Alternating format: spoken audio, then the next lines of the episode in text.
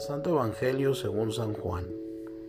En aquel tiempo los judíos murmuraban contra Jesús, porque había dicho, yo soy el pan vivo que ha bajado del cielo.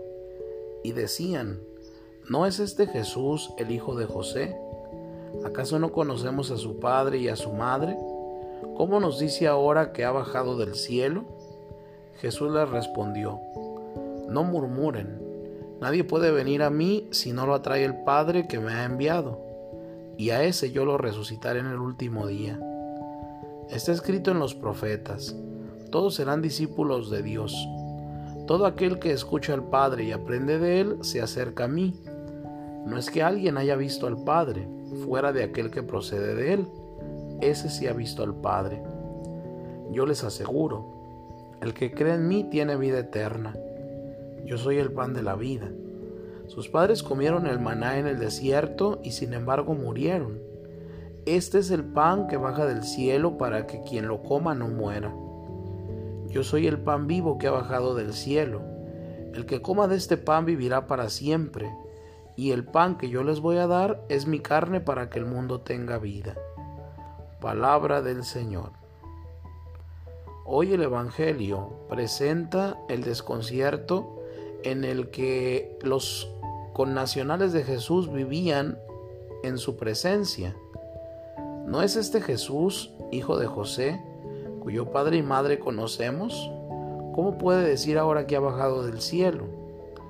La vida de Jesús entre los suyos había sido tan normal que al comenzar la proclamación del reino, quienes le conocían se escandalizaban de lo que entonces les decía. ¿De qué padre les habla Jesús que nadie había visto?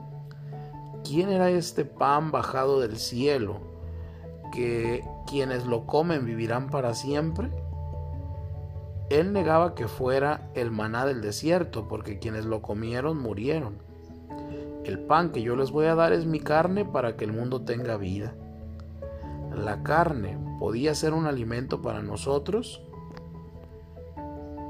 El desconcierto que sembraba Jesús entre los judíos podía extenderse entre nosotros si no respondemos a una pregunta central para nuestra vida cristiana.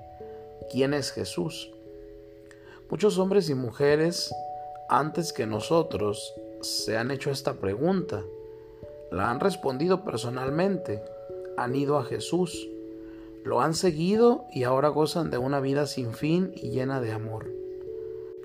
A los que vayan a Jesús, Él los resucitará el último día. Juan Casiano exhortaba a sus monjes diciéndoles, acérquense a Dios y Dios se acercará a ustedes, porque nadie puede ir a Jesús si el Padre no lo ha enviado o no lo atrae. En el Evangelio escuchamos al Señor que nos invita para que vayamos hacia Él. Vengan a mí todos los que están cansados y agobiados y yo les daré alivio.